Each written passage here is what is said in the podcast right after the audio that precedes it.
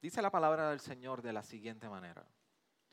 Por esta causa, pues, doblo mis rodillas ante el Padre de nuestro Señor Jesucristo, de quien recibe nombre toda familia en el cielo y en la tierra, que os conceda conforme a las riquezas de su gloria, ser fortalecidos con poder por su espíritu en el hombre interior, de manera que Cristo more por la fe en vuestros corazones y que arraigados y cimentados en amor, seáis capaces de comprender con todos los santos cuál es la anchura, la longitud, la altura y la profundidad y de conocer el amor de Cristo, que sobrepasa el conocimiento para que seáis llenos hasta la medida de toda la plenitud de Dios. Y aquel que es poderoso para hacer todo mucho más abundantemente de lo que pedimos o entendemos, según el poder que obra en nosotros, a Él sea la gloria en la iglesia y en Cristo Jesús por todas las generaciones, por los siglos de los siglos. Amén. Gracias Señor por tu palabra. Permite que sea un tiempo de gran edificación para tu iglesia, Señor. Amén. Hoy, hoy es un día muy especial para la iglesia. Le estábamos, estuvimos anunciando que queremos hacer hoy una presentación de candidatos al ancianato y al diaconado en esta iglesia, hombres que el Señor ha llamado. Tenemos Santa Cena al final. Así que es un tiempo especial, pero nada puede ir por, encima de lo que representa la preeminencia de nosotros poder exponer la palabra del Señor, que es el consejo de Él a nosotros. Así que nosotros hemos estado en las últimas semanas, con excepción del pasado domingo que tenemos visita, eh, yendo por una serie sobre Efesios. Así que permítame nosotros poder hacer un, recapitular un poquito para poder llegar a donde estamos hoy. Nosotros hemos comenzado y hemos visto cómo Pablo desde un comienzo en el capítulo 1 está hablando de lo que representa tener una nueva humanidad, una nueva vida en Cristo. Y Pablo está hablando y está diciendo, mira, nosotros ahora somos una nueva humanidad, somos un nuevo ser humano, tenemos nueva vida. Así que las palabras de 2 Corintios 5, 17, que todo lo viejo pasó y ahora ha sido todo hecho nuevo, ahora comienza a tomar un color en Efesios y Pablo lo está desglosando de esa manera en los primeros dos capítulos y comienza a darle color a todo lo que representa ser una nueva criatura, una nueva vida en Cristo. Así por eso comienza en el capítulo 1 y dice que el Señor nos ha llamado, nos ha escogido para santidad. Nos ha llamado también para que nosotros tengamos un nuevo conocimiento en Cristo. Y nos está recordando en el capítulo 2, llega el punto donde los primeros 10 versículos nos recuerdan quiénes nosotros éramos, dónde tuvimos y que ha hecho Dios. Así que eso comprendió tres prédicas completas sobre lo que representa una nueva humanidad en Cristo. Y ahora comenzamos y estamos en la tercera parte de esa segunda parte de lo que es una nueva comunidad. Porque después que Pablo está hablando todo este tiempo acerca de lo que significa una nueva vida en Cristo, ahora comienza a hablar de lo que representa entonces no solamente una transformación como individuo, sino que empieza a hablar ahora de lo que es una comunidad de fe. Y para eso él comienza a dirigirse principalmente a los gentiles que están en Éfeso. Sabe que hemos estado hablando que gentil es aquel que no es judío. Todo aquel que no era eh, judío se le llamaba gentil. Así que había una exclusión, había una separación. De hecho, en la historia del Antiguo Testamento todavía vemos cómo el Señor va formando una nación, va formando un pueblo, que es Israel. Pero al llegar el Evangelio, llegar Jesucristo, ahora comienza a, ocurrir una reconciliación. De esto lo que es que el Evangelio ahora no ha llegado solamente a los judíos, sino que ha llegado a los gentiles, aquellos que no son o no eran considerados parte del pueblo de Dios. Y ahora el Evangelio comienza a traer esa reconciliación y ahora entre judío y gentil son una sola familia. Y al ser una nueva familia, Pablo describe esto en el capítulo, a final del capítulo 2, comenzando el 3, que es un misterio revelado. Y Pablo comienza a decir que esto de misterio que para muchos en esa época era para una élite, era el tener un conocimiento de algo en específico, no es un misterio como el que nosotros podemos contemplar hoy, pero en su original lo que significaba el misterio era que hay una verdad que ha sido revelada, pero solamente un grupo élite tiene acceso a ella. Y Pablo está diciendo, el misterio de Cristo ha sido revelado. Y es que ahora se ha dado a conocer que gentil y judíos son uno solo, son el pueblo de Dios. y que el Evangelio ha llegado a ellos también. Y eso tiene unas implicaciones para nosotros porque entonces comienza a hablar de lo que representa la iglesia, lo que somos nosotros como iglesia. Que no hay distinción de raza entre nosotros, no hay distinción de clase social entre nosotros, no hay distinción si tú eres lindo o tú eres feo, si eres flaco, si eres gordo, si eres alto, si eres bajo. Hoy aquí se reúne la iglesia del Señor. No hay distinción. Y nos enseña de igual manera entonces cómo se debe ver la iglesia. Eso fue lo último que nosotros estuvimos hablando a partir del capítulo 3, versículo 1 al versículo 13. ¿Cómo se debe ver la iglesia? Y una de las cosas que está hablando Pablo en ese momento dado es que nos habla y nos dicta en su propio testimonio de cómo él se sacrificó en favor del Evangelio para dar a conocer estas buenas nuevas. Por eso comienza el capítulo 3 hablando de la causa en la cual estuvo prisionero. Por eso vimos que al final de, ese pasaje que estuvimos exponiendo en el versículo 13 nos está hablando de que tuvo en tribulaciones. ¿Pero para qué? Para que la gloria de este misterio fuera revelada a estos gentiles y pudieran entender que ahora eran una iglesia, una sola familia. Así que esto habla y dicta a la iglesia del Señor en este tiempo a un amor sacrificial por dar a conocer las buenas nuevas. Ahí más allá de lo que nosotros entendemos que es nuestra comodidad para dar a conocer este Evangelio. Así es como Dios va llamando, así es como Dios va rescatando, así es como Dios va formando su iglesia y edificando su iglesia. Así que es un, un, llamado directo en esta segunda parte de lo que representa no solamente una nueva vida en Cristo, sino lo que es una nueva comunidad en Cristo. Una comunidad de fe.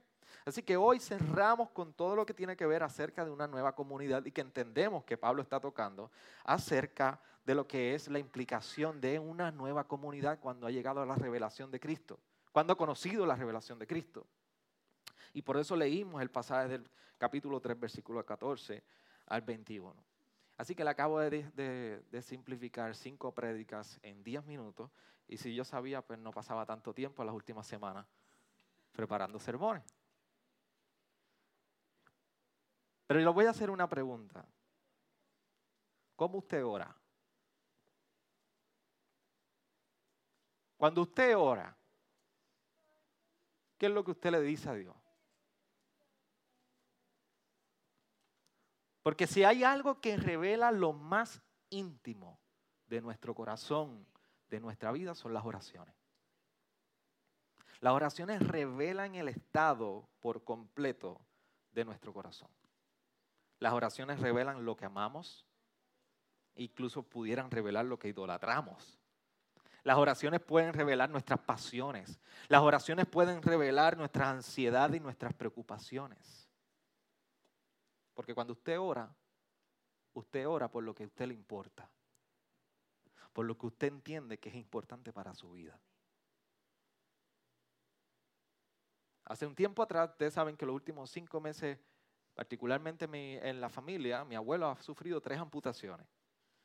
Y recuerdo que salía de, creo que fue una noche de oración aquí en, aquí en la iglesia, un martes, y él había sido admitido en un hospital porque a la otra mañana él iba a ser operado. Creo que iba a ser la segunda, fue, la segunda operación que iba a sufrir. Resulta que no había nadie que se pudiera quedar en esa noche con él, así que él pudo, eh, él estaba apto para quedarse en esa noche. Teníamos mi abuela hospitalizada en otro hospital en auxilio mutuo. Así que estábamos divididos la familia y pues la familia Reyes somos una familia bien chiquita. Son dos hijas y tres nietos. Y bajando de aquí ya era muy tarde, ya no era hora de visita, pero como no tenía nadie que lo acompañara, se me, ocurrió poder entrar y visitarlo y compartir un rato con él esa noche y orar por él. Así que llevé un, salmo, no recuerdo si fue el salmo 46, y, y fui con él eh, y llegué y logré visitarlo. Y luego de leerle una porción de la palabra, luego de leerle un salmo y, leerle un salmo de, recuerdo que, fue, ahora mismo se me fue de la mente, pero recuerdo que fue un salmo de, ¿hasta cuándo? ¿Se acuerdan? Si alguien se recuerda el, salmo, ¿hasta cuándo, Señor? Lo usamos mucho después de María. Félix se recuerda de eso, me llamaba y decía, ¿sabía hasta cuándo? y leímos ese salmo esa noche, esa madrugada, era casi las 11 de la noche, lo leímos allí. Y yo le dije, ahora yo quiero orar por ti. Y voy a orar a ver si Dios te sana. Esa es mi petición. Y él me miró fijamente y me dijo, esa ha sido mi oración siempre. Porque nuestras oraciones revelan las más profundas preocupaciones del ser humano. Así que si usted puede dar un poco de retroinspección, ¿qué se llama? ¿Sí? Retrospección. Ok, yo soy pastor, no profesor de español. Tengo que mejorar en eso. Pero si nosotros pudiéramos evaluar un poco de cómo nosotros oramos, si tú puedes mirar tus oraciones y ponerlas enfrente de ti, como se acuerdan cuando salían las cámaras Kodak que tenían los negativos, los rollos de negativos, y era una ilusión nosotros poder mirar los rollos de negativo y mirarlos. Eh, eh, pero no se confundan, yo soy bien joven todavía, me recuerdo. Mirar los rollos y usted lo ponía al sol para ver si la foto había salido bien y iba a salir bien cuando la llevara a la imprenta. Si usted pudiera tomar las oraciones y ponerlas así delante de usted y filtrarlas, ¿qué revelarían sus oraciones? Por eso Pablo, en este momento dado, dice en el versículo 14, por esta causa pues doblo mis rodillas. Pablo, esta porción que nosotros hemos leído es una porción de oración de Pablo. Revela muchísimo acerca de Pablo y de su deseo y de su anhelo por la gente y la iglesia que estaba en Éfeso. Y cuando nosotros nos acercamos, y esto es bien importante que miremos esto con, con esta conciencia informada bíblicamente de esta manera, que Pablo, vemos una oración de Pablo, pero déme decirle, esta es la escritura, y esta oración fue inspirada por el Espíritu de Dios.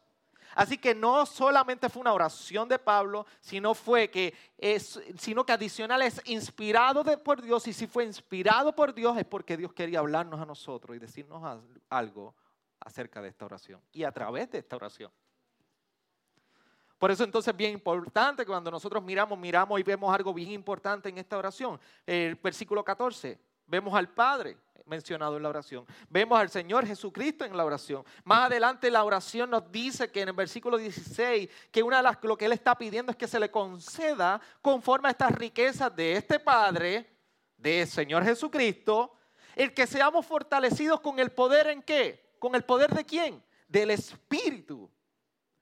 Así que algo bien importante que nos deja saber Pablo es que la Trinidad, lo que el Padre, el Hijo y el Espíritu Santo, viene a entretejer lo más profundo de la vida cristiana. La, la Trinidad viene a ser una parte esencial y medular en la vida cristiana. No es algo esotérico que solamente tú y yo podemos describir y hablar en una clase de doctrina o teología sistemática en la iglesia. Es algo que mueve la experiencia misma del creyente y está ahí entretejido, metido en todo aspecto de nuestra vida.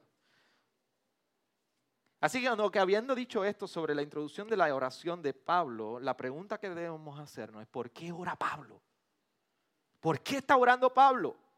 Bueno, versículo 16 nos dice, lo, acabo de, de citar, que Pablo desea que sean fortalecidos con poder por su espíritu en el hombre interior.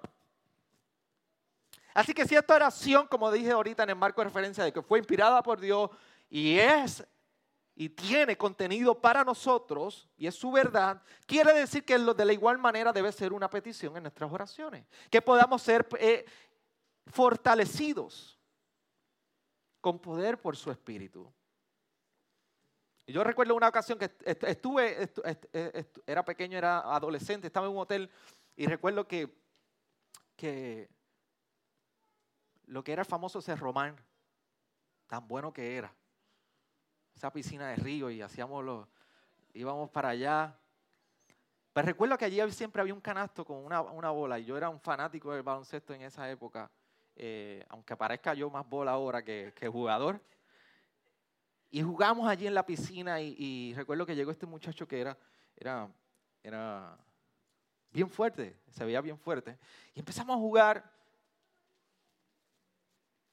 y empezamos a forcejear con la bola. ¿Quién se quedaba con la bola? ¿Quién se quedaba con la bola? Así que como era más fuerte que yo, pues yo lo llevé para el agua. Y me fui para abajo como yo tenía resistencia. Y allí luchamos, luchamos y me pude quedar con la bola. Salí victorioso en aquel momento dado. Pero cuando Pablo nos dice de recibir el poder por el Espíritu, no es algo que sale de dentro de ti. No es algo que tú puedes provocar y que tú puedes hacer que salga de adentro de ti. Pablo está orando para que nosotros seamos fortalecidos en nuestro interior, pero lo más grandioso y milagroso de esto es que esta fuerza en el interior viene del exterior, viene de Dios mismo. Pero la pregunta entonces es, ¿por qué Pablo entonces quiere que nosotros seamos empoderados y fortalecidos por el Espíritu? ¿No tenemos el Espíritu? ¿Qué sucede? Que tú y yo no tenemos el Espíritu. ¿Por qué Pablo entonces está orando a la iglesia para que tengan el Espíritu? Déjame hacer una aclaración, que tú y yo sí tenemos el Espíritu de Dios. Cuando tú llegas al Evangelio, el Evangelio trae consigo que el, Espíritu ha venido a ser morada en ti. Si tú has afirmado y tú has puesto tu fe en Cristo, Cristo reina en tu corazón. El Espíritu de Dios está en tu vida. Pero entonces vemos que Él está pidiendo que el Espíritu de Dios fortalezca en nuestro interior ¿Para qué? Para que el versículo, como dice el versículo 17, de manera que Cristo more por la fe en nuestros corazones. Y toma ese tiempo y lee esa cita. Dice, de manera que Cristo more por la fe en vuestros corazones. Así que el deseo de Pablo es que nosotros podamos tener una contemplación de Cristo fortalecidos por el Espíritu que nos conduce, nos guía a esto, pero mira, para que more Cristo en vuestros corazones. Pastor, todavía no puedo entender qué es lo que sucede porque pareciera como si Pablo está orando por unos hermanos en la iglesia de Éfeso que no tienen ni el Espíritu ni a Cristo. No. Lo que sucede es que cuando cada vez que nosotros nos acercamos a la palabra, lo que leemos como corazones, la connotación en su original acerca del corazón es que va directamente a nuestras voluntades, voluntades, a la voluntad del hombre. Por eso lo que Pablo está pidiendo en este momento dado es que nuestros deseos sean tan y tan transformados y moldeados por la llenura de Cristo. Que cuando Cristo llegue, more cada día más su obra cada día más su sacrificio. Cada día más en nosotros, de tal punto que nuestros deseos sean transformados y moldeados por completo. Pablo sabe muy bien, Pablo sabía muy bien que una de las luchas y batallas más acampales que podamos tener como seres humanos y creyentes todos los días es la lucha de nuestras voluntades y nuestros deseos. ¿Acaso Pablo mismo no era el que decía en Romano? Que él decía que lo que él quería hacer, no hacía. Mas lo que no quería hacer, eso es lo que hacía. Hay una lucha de voluntades. Porque aunque Cristo es reina en nuestra vida, este cuerpo no ha sido perfeccionado, todavía sufre las consecuencias de la caída, todavía sufre las consecuencias del quebrantamiento del pecado. Lo hermoso que tenemos el Espíritu de Dios que nos da el poder para nosotros vencer al pecado. Pero vivimos todavía en un mundo caído, esperanzado un día de un nuevo cielo y tierra nueva. Así que Pablo sabía muy bien que usted y yo, y sobre todo Dios revelando a través de esta oración, una de las mayores luchas que vamos a tener en nuestra voluntad, es sobre nuestro deseo. Digo, yo lucho con mis deseos. Aquí nadie lucha con su deseo. Un mantecado a las 12 de la noche. Una batidita de Burger King que llegó hace unos días atrás a casa como a las 12 de la noche. Después de haber recibido un taller de todo de lo que representaba la nutrición y la importancia de la nutrición para la salud. Yo no he dicho nombre. Después de un taller tan bueno, ¿cuántos estuvieron en ese taller de trauma que hablaron sobre alimentación? Para hablar de alimentación, pues mi esposa se le ocurrió la brillante idea de llegar con una buena batida así de 16 onzas, llena de caramelo y galletas. Y yo, yo inspirado y aguantando el hambre a esa hora para, si no me conviene poder no comer bien, aguantar el vaso de agua. Y yo dije, ¿qué pasó aquí si tú acabas de llegar de un taller? Pero es que la lucha y los deseos de nuestros corazones son mucho más complicados que simplemente la batalla entre comprar una batida o no comprar una batida. Es la lucha misma de la carne, que por un lado nosotros siendo tentados a pecar y a descansar en la concupiscencia de, nuestro, de nuestra carne, por el otro lado sabemos nuestro compromiso y cómo el Espíritu de Dios va en nosotros reafirmando la obra y el trabajo de Cristo en nosotros y recordándonos, yo moro en tu vida, yo moro en tu corazón. Así que cuando se trata de que Cristo ha venido a ocupar nuestros corazones, se trata de que Cristo ha venido a reorganizar todos nuestros deseos. De hecho, el pastor presbiteriano de nombre Lincoln Duncan, él decía, ¿cómo vencemos el deseo del pecado? Él se hacía esa pregunta, ¿cómo vencemos el deseo del pecado? Y contestaba lo siguiente, a través de un deseo más grande por desear lo que Cristo desea. A través de un deseo más grande que representa desear lo que Cristo desea. Y él mismo seguiría preguntando y decía, entonces, ¿cómo debe verse un corazón que ha sido ocupado y donde mora Cristo? Y contestaba, un lugar donde el mismo Jesús se siente cómodo. Y esa es mi pregunta para ustedes, iglesia. ¿Cómo se siente Cristo en tu corazón? ¿Cómo luce tu corazón hoy? ¿Qué ocupa nuestros corazones hoy?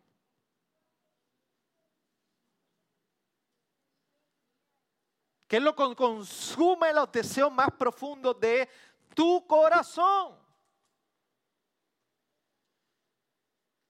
Detente, despierta y mira tu corazón y reflexiona qué ocupa tu corazón. Porque si te preocupas muchísimo más por lo que ocupa tu chequera, que lo que ocupa tu nevera, pero olvidas por completo lo que ocupas tu corazón, no habrás perdido dinero, no habrás perdido comida, pero lo acabas de perder todo. Así que, ¿qué es lo que tú persigues para que ocupe tu corazón y se llene tu corazón? Lo más hermoso de todo esto nos recuerda Pablo a partir del versículo 16 es que nada de esto viene de nuestro interior. Todo esto viene de, del exterior concedido por medio del Espíritu. Por eso tú y yo necesitamos del Espíritu de Dios. Y el Espíritu de Dios viene a fortalecer este hombre interior para nosotros poder comprender esto. Y rendir nuestras voluntades delante de Cristo de tal manera que sea Él el jinete de este corazón salvaje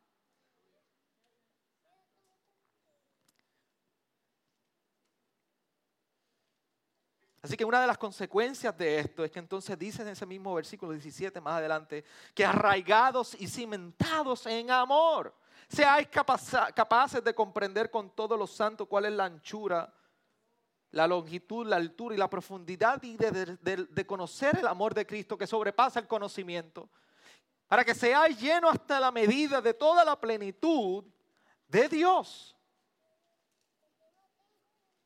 Así que Pablo está diciendo que todo esto trae una convicción de tal punto que tú y yo seremos capaces de contemplar y considerar y poder mirar en nuestra vida y entender y vivir a la luz de toda la dimensión del amor de Dios. Todas las dimensiones. Pero algo bien importante que nos está hablando no solamente como individuo, nos habla como comunidad de fe. Por eso es que dice en el versículo 18, seáis capaces de comprender con todos los santos cuál es la anchura, la longitud, la altura y la profundidad y de conocer el amor de Cristo que sobrepasa el conocimiento. No hay manera que tú y yo podamos escapar de lo que es comprender y tener una comprensión de toda la dimensión del amor de Cristo si no es por una comunidad de fe. Si no es en nuestra participación en una comunidad de fe. Por eso la iglesia es un un rol importante en esto. Por eso Dios establece su iglesia. Por eso la iglesia es parte de este plan misional de Dios. Porque no, estamos aquí simplemente para mirarnos las caras. Es que aquí mismo hay un drama del Evangelio. Hay un drama de reconciliación. Donde el hermano que es distinto a mí, en muchos puntos, llegamos hoy, Israel y yo coincidimos hoy, comprometidos bajo la misma cruz de Cristo y venimos a ser hermanos en la fe, adorándole y exaltándole. Israel y yo hoy estamos siendo parte de este crecimiento, de una contemplación del amor de Dios en todas sus dimensiones en nuestra vida. Por eso es que aquí hay reconciliación, por, así, por eso es que hay perdón, por eso es que hay amor, por eso es que hay crecimiento, por eso es que hay santidad en medio nuestro. Por eso Colosenses 3:17 se vuelve real, que nos amonestemos, nos, nos edificamos con cánticos, con himnos. Nos animamos, nos edificamos, nos consejamos. Eso es lo que representa que todos los santos puedan estar creciendo en el conocimiento de este amor de Cristo, que es mucho más de lo que tú y yo podamos llegar a conocer. Así que nos está hablando de que el amor de Cristo viene a ser una experiencia, no solamente un conocimiento, está haciendo un énfasis que viene a ser una experiencia en la vida del creyente. ¿Para qué? ¿Para qué? Mira cómo lo dice la última parte del versículo 19. Para que seáis lleno hasta la medida de toda la plenitud de Dios. ¿Y qué significa eso? Que es ser lleno de toda la medida de la plenitud de Dios. Para eso tenemos que ir un momentito al Edén. Allí en Génesis 2, nosotros vemos una serpiente hablando con, con Eva y sabemos que en el Edén allí está Adán y Eva siendo, fueron creados a qué? A la imagen y semejanza de Dios. Así que Adán y Eva venían a representar la misma imagen de Dios. Dios dio de su imagen. Y venían a representar y hacer una representación de Dios mismo en el Edén. Por eso los puso a ser mayordomos de toda la creación. Sin embargo, vemos la historia y sabemos bien la propuesta de la serpiente. Es que tú, si tú comes este fruto, tú vas a ser como Dios. Pero ¿saben qué? ¿Cuál fue el problema? Uno de los principales problemas. Que Adán y Eva tenían que contestar, ya nosotros somos como Él. Nos creó a su imagen y su semejanza. No es que eran Dios, eran como Él. Pero no. Sabemos las consecuencias, sabemos lo que ocurrió y la imagen de Dios fue distorsionada la imagen de Dios en el hombre fue quebrantada. Por eso ahora por medio del Evangelio, que ha venido a traer salvación en Cristo Jesús, tú y yo somos reconciliados con Dios Padre, pero no solamente es que somos reconciliados con Dios Padre, no solamente en este tema de la salvación esto es lo que ocurre, es que viene el Evangelio a restaurar la imagen de Él en nosotros, para que tú y yo continuemos creciendo a su imagen. Por eso el mismo Pablo cuando va a Colosenses capítulo 2 dice sobre el Hijo, en el capítulo 1, perdón, el versículo 19 dice, porque agradó al Padre que en él habitara toda la plenitud. Así que en Cristo habita toda la plenitud de Dios Padre. Pero sin embargo, estando Cristo ahora en nosotros, dice Colosenses 2.9 al 10, porque toda la plenitud de la deidad reside corporalmente en Él. Y habéis sido hechos completos en Él que es la cabeza sobre todo poder y autoridad. Así que la plenitud de Dios Padre está en Cristo y como tú y yo estamos en Cristo, hemos hallado la plenitud y lo que nos completa. De eso se trata que entonces Pablo está orando para que tú y yo seamos llenos de toda la plenitud de Dios de que Dios continúe haciendo crecer esa imagen de Cristo y perfeccionando esa imagen de Cristo en nosotros. De hecho, cuando nosotros vamos y hemos citado constantemente Romanos 8, 28, 28, un gran texto que para los que aman a Dios todas las cosas obrarán a bien. Y a veces descartamos una gran parte de este texto que le continúa. Versículo 29. En capítulo 8 de Romanos dice, porque a los que de antemano conoció también los predestinó para ser hechos conforme a la imagen de su Hijo, para que Él sea el primogénito de entre muchos hermanos. Hay una plenitud de Dios en Cristo y la única manera que tú y yo entonces podemos encontrar esta medida de plenitud de Dios es porque estamos nosotros entonces en Cristo quien tiene la plenitud de Dios Padre. Y esta es la petición de Pablo. ¿Se dan cuenta de lo que está haciendo Pablo? Pablo está pidiendo a la iglesia de Éfeso, con tu oración, cava más hondo y conoce las riquezas que Dios ha dado por su Espíritu, que te va a fortalecer para que tú puedas crecer en un conocimiento de la plenitud y del amor de Dios en todas sus dimensiones, como ningún libro te lo puede enseñar fuera de la Biblia. A tal punto que Dios va a ir concediendo la perfección de su imagen en ti mientras estás siendo llenado de Cristo, de Cristo, y Cristo morando y tú llenándote de Cristo, a tal punto que continúas creciendo en la plenitud de Él. Por eso cuando nosotros vemos que entonces estos últimos dos versículos nos hablan de cómo la oración de Pablo está enmarcada en dos aspectos bien importantes. Nos habla de un Dios que posee toda la riqueza en el versículo 14 y al final ya viene en el versículo 20 y 21 nos está hablando entonces de un Dios que es poderoso para obrar en nosotros. ¿Sabe qué representa eso? ¿Sabe lo que es tener un Dios como lo describe Pablo en el versículo 14 y lo describe al final, el versículo 20-21? Un Dios que tiene todas las riquezas. Un Dios que es poderoso para obrar en nosotros. Trata de contestarte qué representa eso en la oración. Eso representa que Dios responde oraciones. Dios lo te pertenece todo y Dios lo puede todo.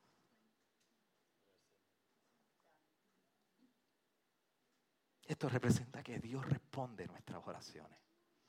Que nosotros si vamos de rodillas, Dios inclina su oído. Dios tiene los recursos y Dios responde.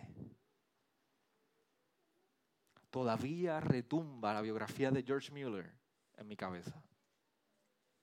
Cuando le preguntaban, y yo le he dicho una y otra vez, Mueller, ¿por qué tú no haces una campaña para levantar fondos para tus orfanatos? A lo que Müller le respondía, no necesito levantar una campaña porque yo intercedo y oro por el Dios que le pertenece todas las cosas, que le pertenecen todos los tesoros del mundo, del cielo y la tierra. Por eso cuando tú y yo vamos de rodillas mucho más que nosotros estar pensando, y el Evangelio no se trata del carro, de la casa, el dinero que puedes tener en tu cuenta bancaria, es que tú puedes ir a un Dios Padre cuyas riquezas le pertenecen, cuyo es tan poderoso para obrar en tu vida, que te va a responder porque no está muerto. Te responde porque escucha nuestras oraciones te responde y hace más abundante todo lo que pedimos, porque aún en nuestra limitación de pensamiento, la palabra nos recuerda que sus pensamientos son más altos que los nuestros. Y lo más hermoso es que tu, su gracia jamás está calculada con un límite. Su gracia es incalculable. Su gracia no hay manera de medirla. Por eso Dios tiene una habilidad infinita de poder obrar en nuestras vidas. Por eso Dios tiene una habilidad infinita de poder obrar y poderosamente, más allá de todo entendimiento, obrar en nosotros como individuo y como comunidad de fe. Habitando en nuestros corazones como individuo y morando en su iglesia como comunidad de fe. Esto es lo que estamos viendo. Por eso cuando nosotros vemos el poder que resucitó a Cristo de la muerte, y lo sacó de aquella tumba y lo llevó y lo entronó en lugares celestiales. Por eso Pablo nos recuerda en el capítulo 1 y lo leímos en el versículo 20, que de igual manera entonces nosotros en nuestra muerte espiritual hemos sido resucitados y juntamente con Cristo hemos sido asignados a lugares celestiales para morar conjuntamente con Cristo. Esta ha sido la oración de Pablo. ¿Cuál es tu oración? ¿Qué ocupa tu corazón en tus oraciones? Ayúdame a orar.